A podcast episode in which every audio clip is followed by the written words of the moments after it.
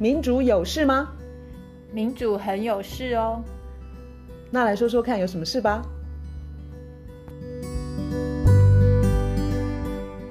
大家好，我是月韶。大家好，我是倩怡。我们今天要聊童工这个议题。你没有听错，童工童就是儿童的童。美国已经好一阵子，有一些呃团体在关心。移民呃小到移民小孩，就是你知道吗？跑去美国，然后在没有家长陪伴，嗯呃，可能小至十二岁、十四、十五岁都有可能嘛，哈。就是他们到了美国之后，然后没有亲人、没有大、没有大人的陪伴之下，后来竟然沦为童工。然后这件事情，我本来觉得匪夷所思，我也觉得说太怪，会不会太美国了？结果卢老师告诉我说。是真的在发生的事情，而且很严重。那最主要就是说，你觉得这个是资本主义继续发展下去，已经变成一种对凶猛的一个野兽啊！我真的觉得好像回到十九世纪哎。对啊，我们刚刚在讲说，像狄更斯啊、雨果的小说里面，像什么《孤雏泪》《悲惨世界》那种小的儿童，或是就我我以前读就资本主义这方面刚开始工业革命的时候，那个烟囱。要去清烟囱的都是小孩，因为他小小的，他可以钻进去。对，然后那个很危险。嗯哼，就现在已经回到那个地步了。我现在看到这些，听到这些童工，美国童工的问题，我觉得真的要揉揉眼睛，然后啊，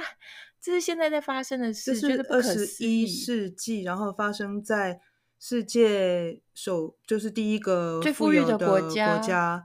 然后政府很可能也不是不知道。但是我们怎么看到，好像不管是执政党、在野党都束手无策，这到底怎么回事呢？他不只是束束手无策，而且他忽视、呃、民民主党算是有一些可以说怠忽职守吧，因为他是现在是美国的联邦的执政的党。可是我觉得看得非常恐怖、非常多的是一个接一个接一个的共和党的州，他们透过州的立法，他把我们现在。看到这些恐怖的事情，他不但不是去减少他，或是检举他，或是惩罚他，他们现在去改法律，要改成说这些让童工去什么长工时，然后半夜凌晨什么，然后危险的机器的操作，然后被化学的药品灼伤这些，他们现在在想办法立法，让这些变成合法的。一个接一个的州，这个是简直是让你看得目瞪口呆。就是二月的时候，嗯哼，《纽约时报》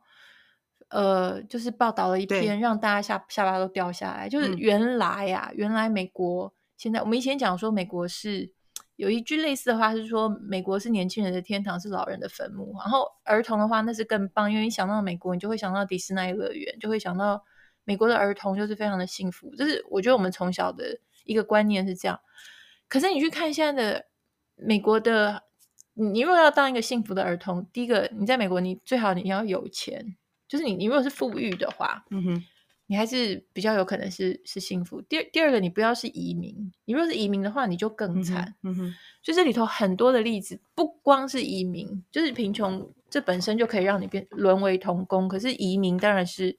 例子是最多。嗯，这到底是怎么回事？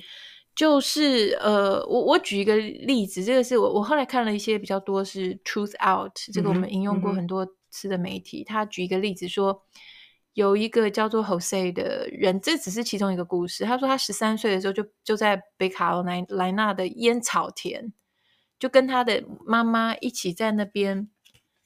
就是做烟草的收成的工作。他说每天呢，每每周工作五天。每天工作十到十二个小时，记住哦，这个人是十三岁。嗯、然后他说，他每天凌晨四点半起来，有一有一台生锈的面包车会过来载他们，然后塞满二十几个人。然后一开始呢，他拿到的时薪是七块钱。他从十三岁做到十八岁，那个时候他的时薪涨到九块。好，现在这个人他已经二十一岁了，嗯、他自己他很努力，他在 Tufts 呃 University 在。塔虎托大学有奖学金，他是一个大学生，可是他一直在担心什么？因为他在那边，他在这个烟草田工作了五个夏天，这个对他的健康会产生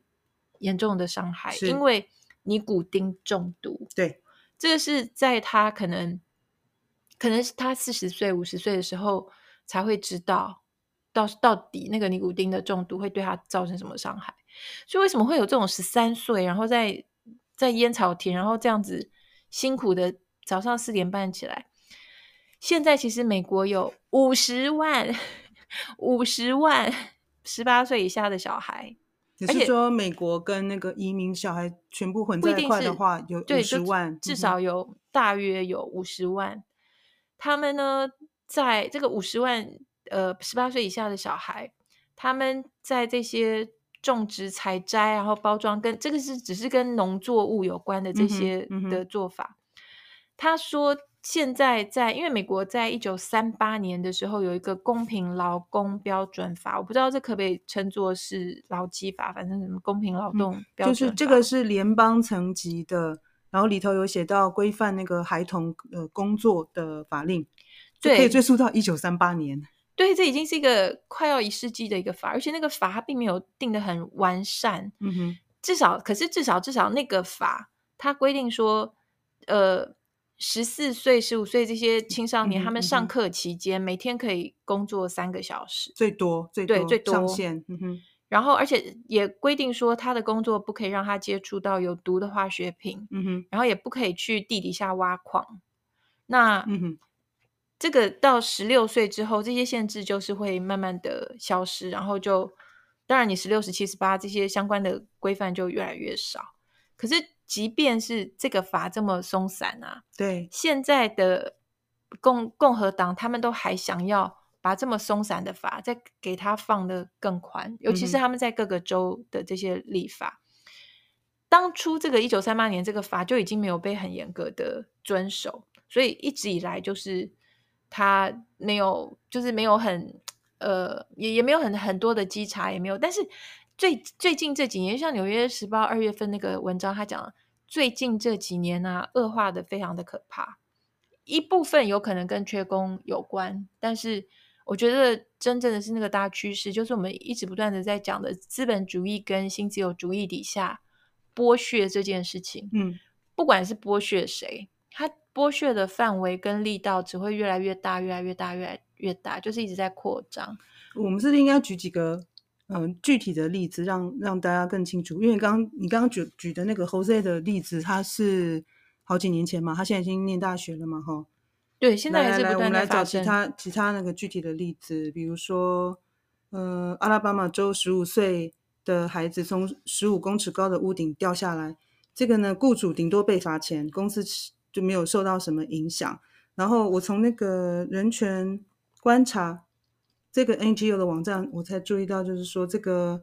呃，他们雇佣那个儿童劳工，其实它不是刑事罪，它是民事，然后最高的罚金是一万五千美元，一万五千就是四十五、四十六万新台币。那你想想看，就是这个公司照常营运，然后其实美国劳工部其实有接获一些像检举啊，嗯，那刚刚卢老师有提到说，他们稽查并不一定，嗯、呃，很很确实。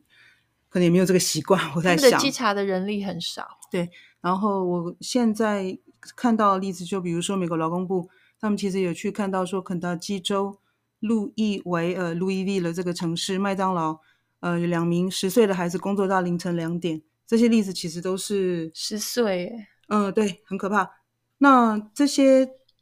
实际的例子其实很难令人想象，这不是个位数字或者是少数，而且这几乎是遍及美国。就是共和党，对对对，每一个州都有。对，对，那个《纽约时报》那个记者他说，每一个州都有。那我才注意到说，他们其实现在拜登政府很很很奇怪啦，就是他们好像有个法律，就是如果是没有成年人、没有成年家人陪伴，然后进入美国的移民，嗯，未成年嘛，哈、嗯，那他们就要就他们呃必须留下他们，就是他们有权留在美国、嗯、接受，你知道吗？像调查说他是不是。去去申请身身份啦什么的。对对对。好，那在在这个庇护所，他们在先在这个庇护所生活。可是卫生及公共服务部这个政府部门可以中介让，呃，我看到报道他写 sponsor，我不太知道怎么界定这些，好像也也不算说庇护家庭，但就是说好像是愿意赞助这些孩子们的人可以来申请，然后这些人可以把孩子带走。我的天呐，没错，就是有人就把他们带去那个当就是。把他们当好用的小劳工来用，因为比如说像夜间的工作，因为比如说有一些工作没有人要做，然后他们就是以缺工为为借口，然后就把这些孩子们推去工作。最主要是有一些这些所谓的赞助家庭，他们把孩子领走了，然后他们就说：“哦，来哦，我现在是要带你去那个佛罗里达州，来这路上的交通是你付，然后更不要说这孩子到时候跟他走之后，他的住宿。”他的生活的费用，他全部记下来，就叫那孩子以后要还他。我觉得这根本就在中介，对啊，小劳工哎，这根本就是人口贩。然后美国政府就直接把移民关了一阵子之后，然后就把这些小移民就交到人口贩的手手中，这些人口贩就直接把这些小孩就拿去当这些廉价劳工。这个让我想到台湾之前炒的那些柬埔寨的问题，有点像诶，因为。我看到一个例子是，呃，有一个小孩好像是十十二岁，他是从中南美洲来，然后他是在中南美洲的时候就在脸书上，嗯哼，认识了一个美国人，说可以提供他工作机会，然后帮他办身份，就他就真的来了，来了那个人就是刚刚那个一样，他就是等到他在边境那些待完了弄完了之后，他就。把他带走，然后把他带走就，就就跟他讲说，你所有的路程，你所有的申办的手手续的费用，你所有的，然后接下来的房租等等等，你一共欠我什么十八万之类的，那你现在赶快去工作还我钱。他不得不去工作。对，这些小孩子他也，而且他们还会威胁说，你如果不还我这个钱，我就对你不利，而且我对你家人不利。这些可怜的十二岁啊，我是比较不解，哦、就是说本来在美国啦，哈。它这个政府部门，这个叫卫生及公共服务部，它本来它的功能其实是是由检查，就是来申请要带走孩子的这个这些赞助家庭的动机啊，然后是不是合适啊？他们就是要减少人口贩运啊，他们就是要减少小孩被剥削。可是事实上，这些孩子被领走，因为其实庇护所其实很满，就是人一直来，他们还是觉得说，哦，只要有人愿意带走。他们都想尽办法，可能好吧，不要 OK，我不要有偏见，就是说他们还是想办法要疏解那个庇护所，就是很拥挤啊，然后就是还是有安置孩子的问题，所以这个孩子领走之后，卫生及公共服务部就说这就不是他们的全责了，我觉得很好笑，就不是他们的全责喽。我觉得这是一个听起来是一个整个崩坏的一个体系，耶，就是他所有的。公家机关彼此间的分工跟衔接都出了问题，没错，然后横向联系其实是断裂的。对，所以他他他是一个没有社会安全网，更不要说这些移民，他之所以会逃离他的家家乡，可能是治安非常的败坏。这治安非常的败坏，跟美国是有相当高的关系的。不管是美国多年来的对中南美洲的外交政策，然后发动过的政变，然后运运进去的武器等等，还有一个很重要的点就是。美国排了多少碳？你排那些碳，它也影响到这些中南中南美国家，他们没有办法有收成，他们可能，嗯哼，他们水井里头没有水，或者是他们的作物没有办法生长，种种种种原因都让中南美洲的移民不断的往北边跑。然后美美国现在在移民问题，我们今天讲的不是移民问题，但是童工里头有很大一部分，大部分是跟移民是有关。对，对对，我是也有注意到，就是在疫情期间，嗯、然后有国家就是。贫穷的家庭，他们又更变得更穷了。然后他们知道，就是美国现在有这个法令，如果说是没有呃成年家属陪伴的孩童可以留下来，所以他们就让孩子出走。可是他们万万也想不到，孩子到了美国是受到这样子的待遇，简直就是奴隶。这这个事情其实是比较令人痛心，就是奴工没有错，你说的没有错啊。而且二零二零之后的全球的财富。就是二零二零年年之后所新增加的全球财富有三分之二是集中在一趴的手，一趴的人的手中，三分之二哦，三分之二，二零二零年以来的新增加的财富，嗯、三分之二都是在 one percent 的手中，嗯、所以这个世界就是充满了那个分配不均有更更严重。当大部分人都没有办法正常工作，就经济活动没有办法正常运作的时候。那些百分之一嘛，你说百分之一，他们可能经由像金融市场或者是一些财务杠杆或者是对，因为他们根本他们根本不用借由正常的经济活动，对，就就可以那个就是，然后那些商品越来越越越满的那些商品，包括像麦当劳你刚刚提的，或是一些汽车的，像美国的现代汽车，然后还有像 Cheerio 就是早餐那那些谷片，然后等等这些大公司，他们都有，嗯、还有衣服的，嗯、呃，成衣的，他们都有用这些。童工，他们都都被检举用这些童工，所以当顶端拿到那么多财富的时候，嗯嗯最底层对最底层最底层的，就是一些可怜，包括这些可怜的孩子，我觉得非常非常烂，很烂呢、啊。一就是说，如果这件事情没有人要做，哎，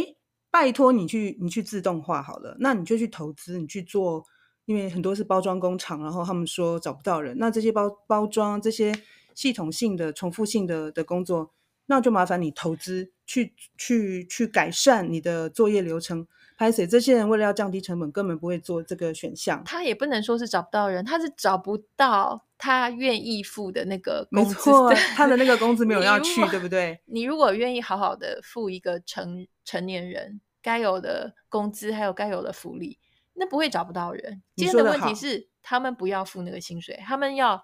童工，然后要去虐待他们，要去剥削他们，成本越低越好。还有你刚刚说的很多，就是知名的大企业，对不对？嗯，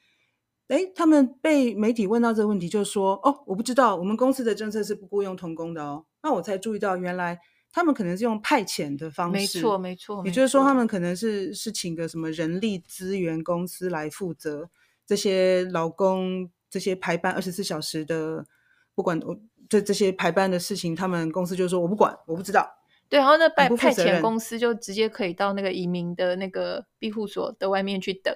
就是一小孩子出来了，就直接被派遣公司接走了。所以他们呃，这这一篇 Truth Out 他讲说，美国从二零二二年违反童工法雇佣的儿童人数已经激增了三十七 percent，如果跟二零一五年比的话，增加了两百八十三 percent。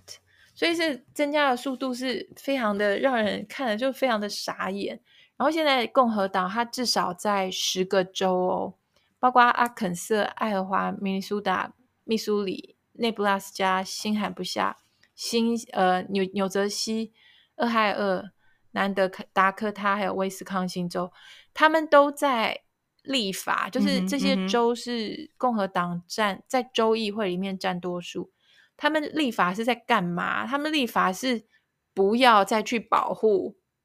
儿童，就是童工。他们想要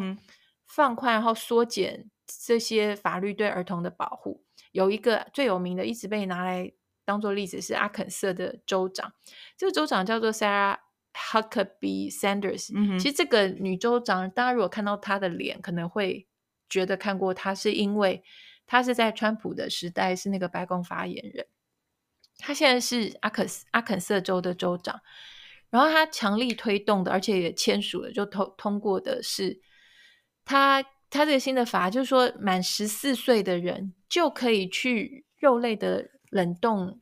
冷冻区，那包括我们我们看到电视上那种一个大的厚的冰箱的门，嗯嗯嗯嗯，可是整个空间都是都是肉的，就是动物尸体。就是你你要去切肉或是包装干嘛？他现在规定说十四岁就可以去做这样的事情，然后工业洗衣店那个是非常繁重的一种工作，然后十五岁就可以去生产线，生产线是那个是很快的，就是它也有是生产线是有危险，是你可能是你怎么？曾经发生过头发被卷进去，你头皮就被撕下来，然后或者是你的手被机器切断的，这是成人去做都会发生的事情。他们现在要规定说十五岁就可以做，然后他们要规定说十六、十七岁你也可以去那些有酒精饮料的地方去担任服务生，这是很莫名其妙。我觉得这个是根本就是真的是在走回头路，我不太觉得这是二十一世纪的事，是真的是十九世纪的事情，所以。他们呃，现在包括像俄亥俄州，他们也是在新的法案是青少年呢，他平常礼拜一到礼拜五，他从学校回来之后，要可以去工作，工作到晚上九点。然后明尼苏达说，十六、十七岁可以去当建筑工，就是嗯嗯，会有危险的。拜托，就你刚刚讲的那个例子啊，就是建筑工啊，就是十五公尺的高高处掉下来。然后纽杰纽纽泽西说，呃，没有没有上学的日子，每周可以工作五十个小时。然后爱荷华，爱荷华现在也常常被拿出来讲，就是十四岁的人每天应该可以工作六个小时，你知道吗？我要去查说台湾的劳基法，我们现在是一个一周是四十小时，成年人哦，所以你看他们这些小孩子，嗯、呃，好啦，青少年、少年工、少年工嘛，因为你说十四十五岁，对啊。是呃，四十一周，每周工时可以到四十，十六、十七岁都可以到五十了。那真的是好像是很好操用的的一一批便宜，这真的很烂，是不是？而且所有的蛮残酷的，所有的科学研究都跟你讲说，小孩子还没有他的脑部还没有发、嗯、还在成长，还在成长，所以有很多危险的事情，他们会去避开那个危险的事情的那一部分的脑子还没有长好，所以他们怎么可以去？操作那些危险的危险的机械，或者是有化学药剂的地方，也所有的研究都告诉你说，当小孩子他长时间要工作，而不是去呃，不管是学习或者是去玩，那当然就是阻碍他的发展啊，他的脑部的发展，这个会让这些小孩永远被困在最下层，因为他没有办法透过教育让自己往上爬，因为他从根本这几年就是。中学甚至于十岁的话，小学、嗯嗯、就已经被被困在那个最底层，然后连书都读不好，连认字都认不好。移民的话，连英文都不会讲，然后就被困在那个最底层，你就你就做一辈子的最底层。这我我看到一个，在这个就是现在这个体系底下，不管是移民或者是极度贫困的美国家庭。他说：“这些人口贩这么的猖獗，然后有这些等于是中介等等等。他说，变成说现在也有很多是无家可归的小孩、未成年人。他说他们现在已经会从事性交易，就是他们有的是无家可归。他如果去从事一些性交易的话，他可能这个晚上就不用睡在外面。这个是现在好吗？这是现在的美国。然后。”真的是，我觉得再也不能说美国是什么年轻人或者儿童的天堂。现在看起来，除非你是你，你要么是你要是穷，或者是你是有钱人家的孩子，但是你会被拐，因为美国那个拐诱拐儿童那种案子时不时发生，嗯嗯嗯，那根本就是他们的地狱。然后很可怕的一件事情是，我们讲美国现在这个童工的情况，跟各个州在修改法律，共和党的州在修改法律这件事情，它相当的有系统。它相当的有系统，就是原来这这些法律的修改啊，就是越改越松，让这些过往是不合法的，要修修改成有合法的。原来又是一样，它的背后又是有强大的富豪嗯的钱出来资助的所谓的智库跟游说团体，有一个叫做 The Foundation for Government Government Accountability。它就叫做政府问责基金会。好，这表面上听起来很优很棒，就是政府你要有 accountability，就是政府你要克责性，因为民主就是说政府做什么，我们要你要负责，所以这个基金会取了这么好听的名字，说要政府负责，结果他这个所谓的去叫政府负责，他们喊出来的口号就是说啊，小孩子。要不要去工作？这个是家长的自由，就是政府你手不要伸进去管。嗯、他说，要是家长觉得啊，我这十岁女儿，她就去工作就好了，政府你不要管。家长都说好了，政府就不要去拉住孩子们不能去工作。这个、你听了不会吐吗？就是、这听了简直就是共和党，就，就真的是意识形态完全不一样啊！这很像我们在讲说，美国现在都在有那个禁书，就是 book ban 那那。那一集我们有讲说，他们那时候的所谓的公民团体也取很好听的名字，叫做 Moms for Liberty，就是妈妈要自由。取这么好听的名字，然后搞这种勾当，我觉得有够虚伪跟恶心。所以共和党是一个不断在强调 family value，就是一直在强调家庭价值这个观念。共和党一直在。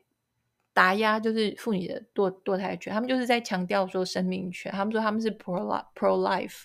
就说那个胚胎也是生命啊，你不可以堕胎啊，你不可以这样，不可以那样。结果搞了半天，他们让小孩子生下来之后是要把他们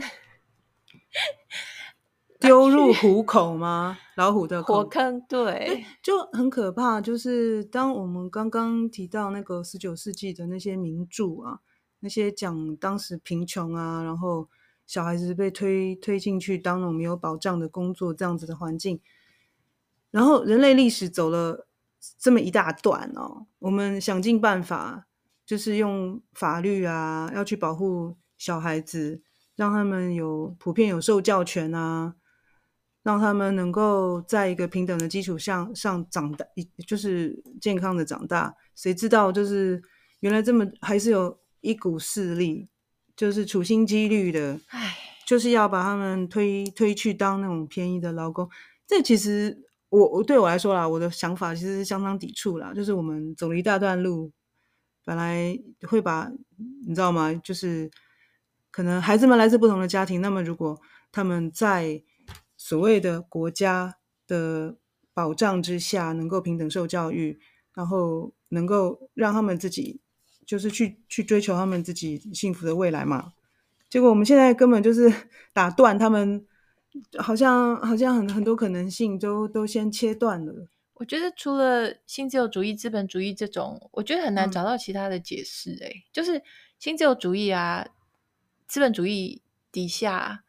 你让那个有钱人他的财富那么样的集中，所以就会有有刚刚讲的那种 foundation，就是那个 foundation，他就是在，我们可以说是智库吧，哈，智库，或是对他们，他们就专门在研究说，那我要怎么样去改变那个立法，去影响那个立法。他们钱多到那个地步，他们的钱，他们背后的钱就是包括那个 Coke brothers，就 Koch family，就是寇氏兄弟，我们以前讲过，然后还有美国一个也是。类似的 DeVos DeVos 那个家族，反正都是超级超级超级大的富豪，他就给你那个钱，然后你这个智库就去做研究，他们做出来的研究报告、研究论文，甚至包括说怎么样去简化青少年工人的招聘流程，然后怎么样让他们的父母做出决定，让政府的手拿开，这根本就是我觉得真的是财富集中之后，他会而且。像这个 Foundation for Government Accountability，它根本它除了在推动童工，然后在帮他们等于是帮各个州政府去设计，然后去宣传、去推动，让各个州政府可以把童工变得更合法之外，他们也提出其他的产品，让各个州可以去参考。产品就是包括说，他们要让各个州怎么样让穷人更难拿到食物券。就是穷人不是有 food stamps 吗？他们就去帮你设计说啊，你可以怎么样改，所以就是让、嗯、哼让让更多更多成千上万的穷人他根本拿不到这个 food stamps，、嗯、他们去在卖这种东西，然后他们是在他们也在想办法要阻止各个州平价医疗法案的扩大。嗯、平价医疗法案就是穷人他他必须要政府有一些医疗的补助，否则他没有办法看病。所以这些这个 foundation 他就是在帮各个州政府，共和特别是共和党。的政府去帮你设计这些产品，怎么样把你的法怎么样修，怎么样去宣传，怎么样去推动，让这样的法可以通过。所以这不是穷人就要就，就根本就是惨的不得了。我觉得，而且刚刚我讲那个阿肯色州那个曾经是川普发言人的那个，他他签署法案，你知道他签署那个法案是《纽约时报》那那篇爆炸性的文章登出来之后的一个礼拜，他他才不怕什么。舆论啊，或者是呃，就是什么人权或孩童权保护，他才他他才不管嘞！我都已经觉得，我都已经觉得，简直是有点变态了。然后，好像我们不是故意要骂美国哦，就是这个事情如果发生在任何国家，我们都是同声指责啦。只是说，这事情既然是发生在美国，那个落差对于很多人来来来来说。还是有很大的认知落差吧。重点不是美国，我不是要骂美国，嗯、重点是新自由主义跟资本主义，它会让一个社会一直堕落下去，会恐怖到什么什么地步？我觉得今天童工的问题在美国这么严重，这样爆出来，他他是往让我看到说，任何一个社会，我不要讲美国了，我们讲随便啦，英国或是台湾好了。如果你一直让新自由主义、资本主义这样子继续财富集中、集中、集中、集中，他们的政治影响力扩大、扩大、扩大。那你就不要太惊讶，到最后环境也没了，劳工也没了，现在连童儿童的保护也都没了。有一个我很喜欢的美国的呃电影明星叫做 Ashley Judd，他是艾希利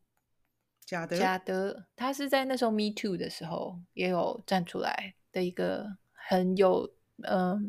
就是很棒的一个演员。他他他现在也在关注这个童工的事情，然后他最近有讲，他说我们一直都以为童工是